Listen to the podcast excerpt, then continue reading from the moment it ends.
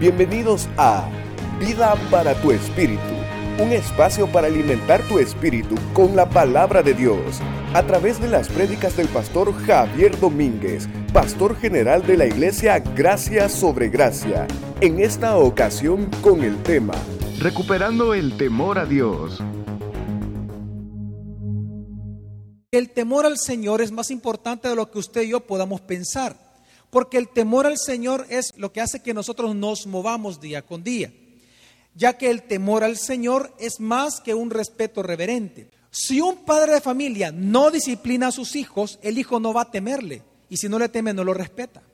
Entonces debemos de entender que el temor al Señor es lo que hace que nosotros nos mantengamos delante de Él. Todo quebranto produce en nosotros temor y todo temor produce que le respetemos a Dios. Queremos respetar a Dios porque ya probamos de lo que Dios es capaz, tanto en su misericordia como en su justicia.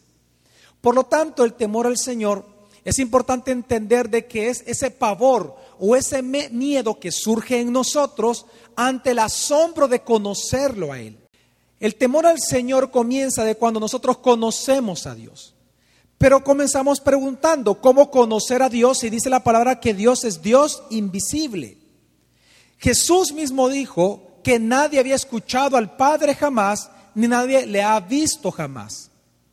Entonces, si nadie lo puede oír y nadie lo puede ver, ¿cómo nosotros podemos conocerlo a Él? Nosotros conocemos al Dios invisible por medio de la imagen que Él tiene. Y esta imagen del Dios invisible, que es la misma imagen de su sustancia, es la persona de Jesús. Cuando nosotros conocemos a Jesús y entre más conozcamos a Jesús y entre más comunión tengamos con Jesús, más conocemos a Dios. Cuando nosotros conocemos a Dios, ese asombro de conocerlo produce en nosotros cuatro actitudes dentro de nosotros. La primera de ellas es de reverencia, es decir, de asombro. La segunda es de gratitud. En tercer lugar, adoración. Y en cuarto lugar es obediencia. Estas cuatro actitudes generan algo muy importante como resultado de nuestra vida, que es aborrecer el pecado, que es de los puntos más importantes del temor al Señor.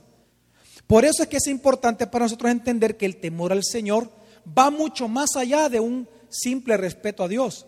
Tiene que ver con temblar ante su presencia, como lo dice la palabra. ¿Cómo perdemos el temor al Señor? Cada uno de nosotros, los cristianos, dentro de nuestro propio corazón, tenemos soberbia, altivez y orgullo. Eso no se puede quitar. Eso está en nuestra carne. Por muy santo que usted sea, eso siempre va a estar en su carne, siempre. De esta soberbia y altivez nacen argumentos. Argumentos que se levantan en contra del conocimiento de Dios. Si estos argumentos se levantan en contra del conocimiento de Dios, entonces, ¿qué es lo que se pierde? El temor a Dios. Por eso es que los argumentos que se levantan en, en nuestra mente se levantan en contra de esto. Esos argumentos pelean contra la verdad de la palabra. Por eso es que la lucha del cristiano, la lucha espiritual, es de verdad contra mentira. Cuando usted decide creer estos argumentos, es cuando usted entonces comienza a ignorar la palabra. Y si comenzamos a ignorar la palabra, necesariamente ya estamos creyendo otra cosa.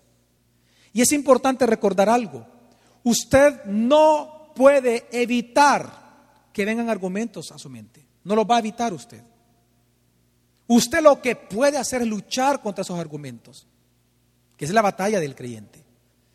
¿Por qué se llama creyente? Porque creemos y que creemos la palabra. Creemos en Jesús. Nosotros vencemos la mentira de Satanás por medio de la verdad de Cristo Jesús. Y conoceréis la verdad y la verdad los hará libres. ¿Por qué dice libres? Porque la mentira esclaviza. Entonces la pregunta es, pastor, si esto es así, entonces ¿cómo recuperamos el temor al Señor? Lo primero es entender de que Dios es verdadero y único Dios. Y que como Dios Él merece toda nuestra admiración, nuestra sujeción, nuestra obediencia. Y algo más importante que todo eso, que es la raíz de todo lo que acabo de decir. Que cuanto Él es Dios y yo soy su creación y yo me debo a Él, debo entonces oírlo. Cuando una persona ha perdido el temor al Señor, lo primero que tiene que hacer, no importa que su vida esté casi, pero al borde de, de la muerte, debe de comenzar a escuchar palabra. Lo primero que hacer es escuchar palabra. Eso comienza a producir algo importante, que se llama temor. Por eso es que en Habacuc capítulo 3, versículo 2, en la primera parte dice Habacuc el profeta, Oh Jehová, he oído tu palabra y temí. he oído tu palabra y ¿qué pasó en él? Temió. ¿Qué dice Deuteronomio 4:10? Hablando de cómo comenzar a recuperar el temor al Señor. El día que estuviste delante de Jehová tu Dios en Horeb, cuando Jehová me dijo, reúneme el pueblo, para que yo les haga oír mis palabras, las cuales aprenderán para temerme todos los días que vivieren sobre la tierra, y las enseñarán a sus hijos. Es decir, viene Dios y dice, "Renue- reúnanme el pueblo para que yo les haga oír mis palabras. Una vez más, la palabra de Dios. El temor al Señor se comienza a recuperar con oír la palabra. Cuando usted escucha Biblia, cuando usted escucha cerca de Jesús, cuando usted comienza a leer la Biblia, y para usted es más importante leer la Biblia sobre cualquier otra cosa, yo le aseguro que temor se va a producir en usted, porque está conociendo a Dios. Por eso es que dice la Biblia, para que yo les haga oír mis palabras, las cuales aprenderán para temerme todos los días. Cuando la persona comienza a oír la palabra, y viene el segundo punto, y cuando cree esta palabra de Dios, cuando la cree, es cuando comienza a surgir temor en su corazón. Porque mucha gente puede venir a la iglesia a oír palabra, pero la cuestión no es oírla, es creerla.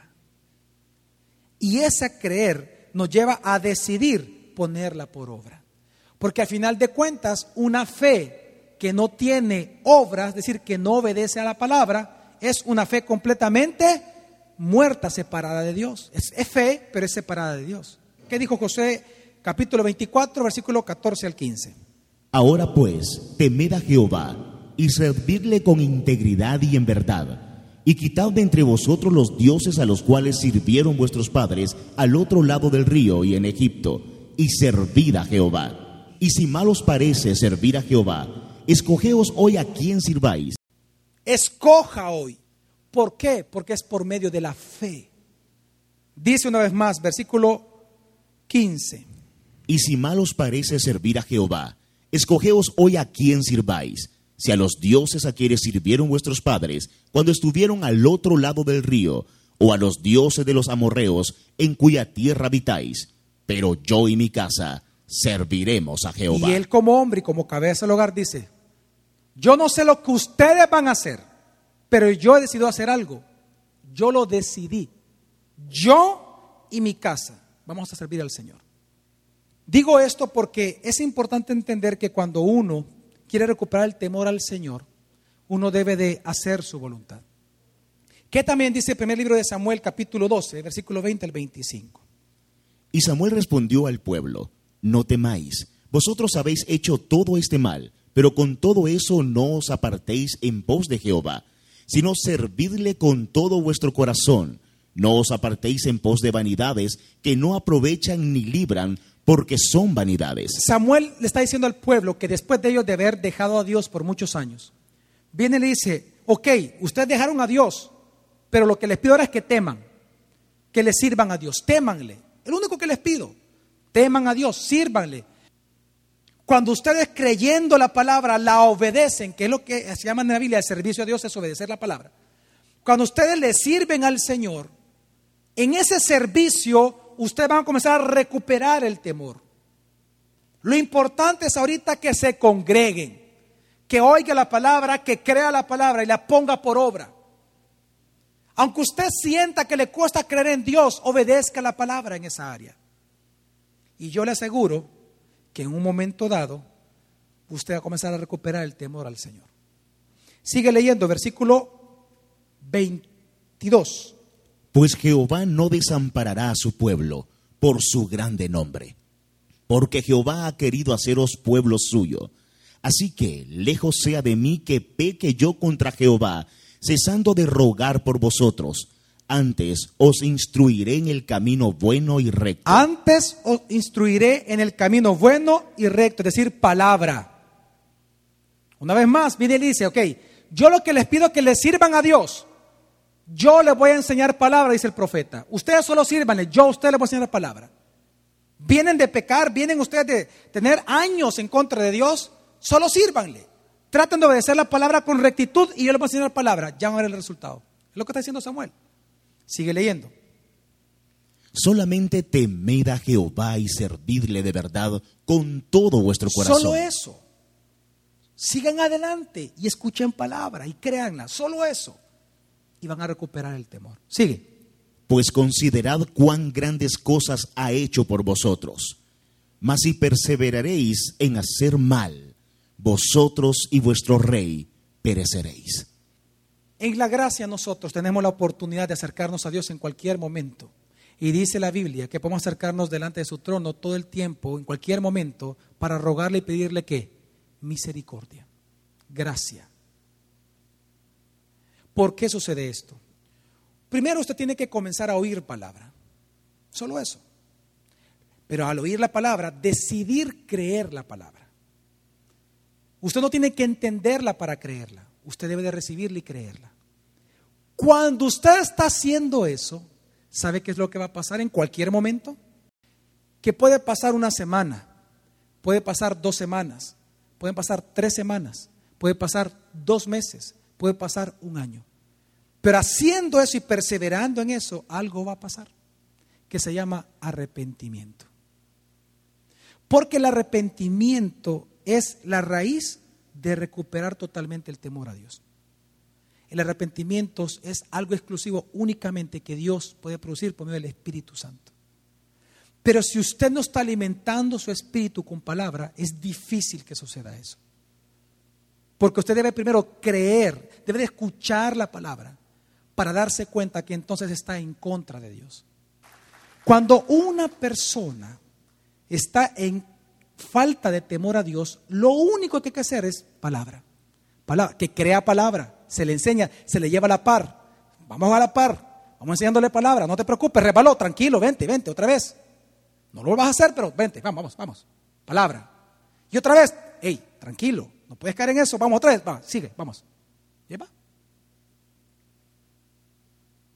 Porque va a llegar un momento que este muchacho, o esta mujer, o este hombre, Dios le va a hablar tan fuerte que se va a arrepentir. Y cuando él se arrepiente es cuando dice, pastor, gracias. Gracias por todo este tiempo que me ha ayudado. Hoy puedo seguir adelante.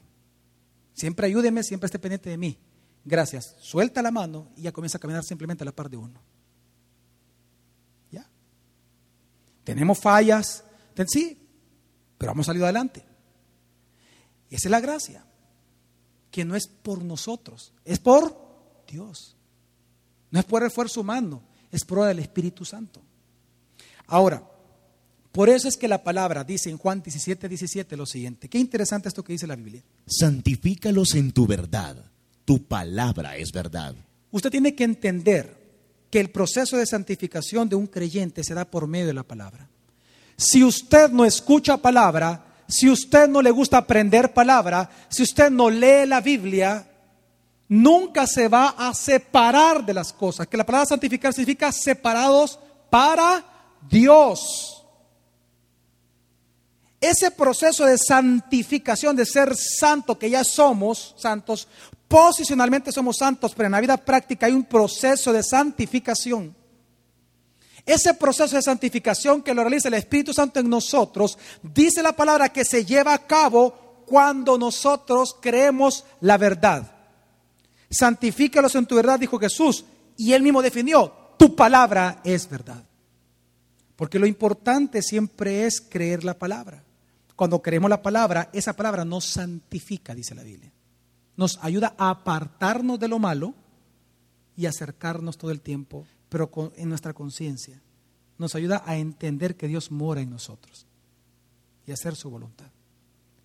Por eso es que Juan 8, 30 al 32, vamos a leer el contexto porque conocemos el versículo 32, pero vamos a leer todo el contexto para entender bien esto. ¿Qué quiso decir Jesús? Hablándole estas cosas, muchos creyeron en él. Luego de creer en Jesús, ¿qué es lo que tenemos que hacer? Dijo entonces Jesús a los judíos que habían creído en él. Solamente a los que habían creído en Él les dijo algo. A los que no creen no les da esta orden. A los que creen Jesús les da esta orden. Si vosotros permaneciereis en mi palabra, seréis verdaderamente mis discípulos, y conoceréis la verdad, y la verdad os hará libres. Primero es creer en Jesús. Estoy resumiendo lo que le he dicho. Lo primero que una persona tiene que hacer para recuperar su temor a Dios es volver a creer en Dios por medio del Hijo. Comienza a venir a la iglesia, comienza a leer palabra en su casa, comienza a escuchar palabra en la iglesia, palabra de Dios. Al creer esta palabra, obedece la palabra. Al obedecer la palabra se convierte en un discípulo, porque sigue a Jesús. Y al ser un discípulo, dice la palabra, que entonces va a encontrar verdadera qué? Libertad. Cuando un creyente, por creer la palabra, obedecer la palabra, se vuelve un discípulo de Jesús, dice la palabra que esa verdad en la cual está permaneciendo lo va a hacer libre a él. Por eso es que Éxodo 20:20, Dios dijo por medio de Moisés lo siguiente. Y Moisés respondió al pueblo, no temáis, porque para probaros vino Dios, y para que su temor esté delante de vosotros, para que no pequéis. Para que no qué? Pequéis. ¿Sabe por qué sufrimos pruebas por esto? Sufrimos pruebas para temerle a Dios, para que por fin le respetemos como a Dios, le honremos como a Dios. Él nos somete a prueba, Él nos pone en quebranto. Entendiendo lo que es el temor a Dios- vamos a entender muy bien este pasaje que también muchas veces lo hemos leído. Deuteronomio capítulo 8, versículo del 2 al 6. Y te acordarás de todo el camino por donde te ha traído Jehová tu Dios estos cuarenta años en el desierto. ¿Cómo ha sido el camino por el cual Dios ha traído al pueblo hebreo en este momento? ¿Cuál ha sido el camino? Camino de paz, camino de bondad. Veamos qué camino ha sido. Para afligirte, para probarte, para saber lo que había en tu corazón, si habías de guardar o no sus Si mandamientos. habías de qué? De guardar o no temor. Sigue leyendo, por favor. Y te afligió, y te hizo tener hambre, ¿Quién afligió? Dios. ¿Quién nos, quién nos hizo tener, tener hambre a ellos? Dios. Y cuando Él hace esto, ¿qué es lo que quiere? Que le temamos. Una vez más, versículo 3. y te afligió, y te hizo tener hambre, y te sustentó con maná, comida que no conocías tú ni tus padres la habían conocido. ¿Para, qué? ¿Para qué Dios hizo esto? Para hacerte saber que no solo de pan vivirá el hombre, mas de todo lo que sale de la boca de Jehová vivirá Es que el solo hombre. tocando el fondo decimos, ¿y qué hacemos Dios? Vaya, por fin me hablaste. Versículo 4, sigue. Tu vestido nunca se envejeció sobre ti, ni el pie se te ha hinchado en estos cuarenta años. Ah, porque resulta ser que aunque usted esté en pruebas, aunque usted pueda estar siendo quebrantado, recuerde algo, que nunca ha habido ni nunca va a haber un justo desamparado por Dios, mi familia. Dios es un Dios de gracia, es un Dios bueno, misericordioso, pero también temible. Sigue leyendo versículo 5. Reconoce a sí mismo en tu corazón que como castiga el hombre a su hijo, así Jehová tu Dios te castiga. Entonces, ¿qué tenemos que hacer? Guardarás pues los mandamientos de Jehová tu Dios, andando en sus caminos y y temiéndole. temiéndoles. Malaquías capítulo 2. Dice la palabra en versículo 3 en adelante, dice así. He aquí yo os dañaré la sementera y os echaré al rostro el estiércol, el estiércol de vuestros animales sacrificados, y seréis arrojados juntamente con él. Y sabréis que yo os envié este mandamiento para que fuese mi pacto con Leví, ha dicho Jehová. Fíjense qué interesante que cuando dice esto, entonces viene y dice en el versículo 5. Mi pacto con él fue de vida y de paz, las cuales cosas yo le di para que me temiera. Las cuales yo les di para qué. Usted nunca se ha preguntado por qué Dios le ha bendecido a usted. ¿Por qué a usted Dios le da hijos? ¿Por qué le da una casa? ¿Por qué le da finanzas en momentos dados? ¿Por qué de alguna manera Dios le da vida, le da trabajo? Yo no digo que no solamente vienen pruebas a la vida. Pero cuando usted no está en prueba o cuando no está siendo quebrantado, nunca se ha preguntado por qué esos espacios también Dios los permite. Para que le tema. O sea, tanto la disciplina Dios nos la da a nosotros para que le temamos, como toda abundancia y prosperidad también Dios nos la da para que le temamos. Segunda de Corintios capítulo 7, versículo 9 al 11. Dice así la palabra de Dios. Ahora me gozo, no porque hayáis sido contristados, sino porque fuisteis contristados para arrepentimiento, porque habéis sido contristados según Dios, para que ninguna pérdida padecieseis por nuestra parte. ¿Por qué? Porque la tristeza que es según Dios produce arrepentimiento para salvación, de que no hay que arrepentirse, pero la tristeza del mundo produce muerte. Porque he aquí, esto mismo de que hayáis sido contristados según Dios, ¿qué solicitud produjo en vosotros? ¿Qué defensa? ¿Qué indignación? ¿Qué temor? ¿Qué produce? ¿Qué más produce el arrepentimiento? qué ardiente afecto, qué celo y qué vindicación. ¿Qué es el arrepentimiento, pastor? ¿Qué significa? Cambio de mente o cambio de parecer. El arrepentimiento, muchos cristianos piensan que es un sentimiento. Es cuando usted pasa de creer sus propios argumentos a creer que la palabra. Este cambio, ese cambio del no creo mi argumento, sino que creo la palabra de Dios, eso es arrepentimiento. Por eso es que nosotros le decimos, cuando alguien está tocando fondo, venga a la iglesia, oye palabra. Vaya el momento que al creer la palabra que está escuchando, en un proceso, en cualquier momento de esto, Dios va a traer ese arrepentimiento. En cualquiera de este proceso de la palabra, en cualquiera de este proceso, en cualquier parte de este proceso, Dios va a traer arrepentimiento. En cualquier momento. Usted no sabe cuándo, pero Dios va a traer arrepentimiento. Y entonces usted ya no va a creer sus propios argumentos. Este cambio de no creer los argumentos a creer la palabra de Dios, mi familia, es simplemente una decisión suya. Y en esa decisión llega un momento cuando comienza a creer la palabra que Dios viene y pone verdadero arrepentimiento en su corazón. Ese arrepentimiento hace que usted se sienta triste de cómo usted dejó de creer en Dios. Y ese arrepentimiento hace que usted venga delante de Dios, de lo cual usted no, pues, no, tiene por qué arrepentirse y venir de esa manera a Dios, dice la Biblia. Usted viene con arrepentimiento y dice, Señor, ¿sabes qué? Perdóname, tú de ti. Y entonces sus sentimientos, su vida comienza a ser transformada por la palabra, porque ha decidido creer la palabra. Ahorita, por ejemplo, hay cosas que pueden ir a su mente. Soy un fracasado, nunca me va a ir bien, estoy mal, no tengo trabajo, no sé si me van a aumentar, estoy... Si usted se sigue quejando es porque usted sigue creyendo mentiras. No ha habido justo desamparado. Nunca ha habido ni va a haber un hijo de Dios desamparado por su padre. Jamás. Entiéndalo, por favor, y créalo.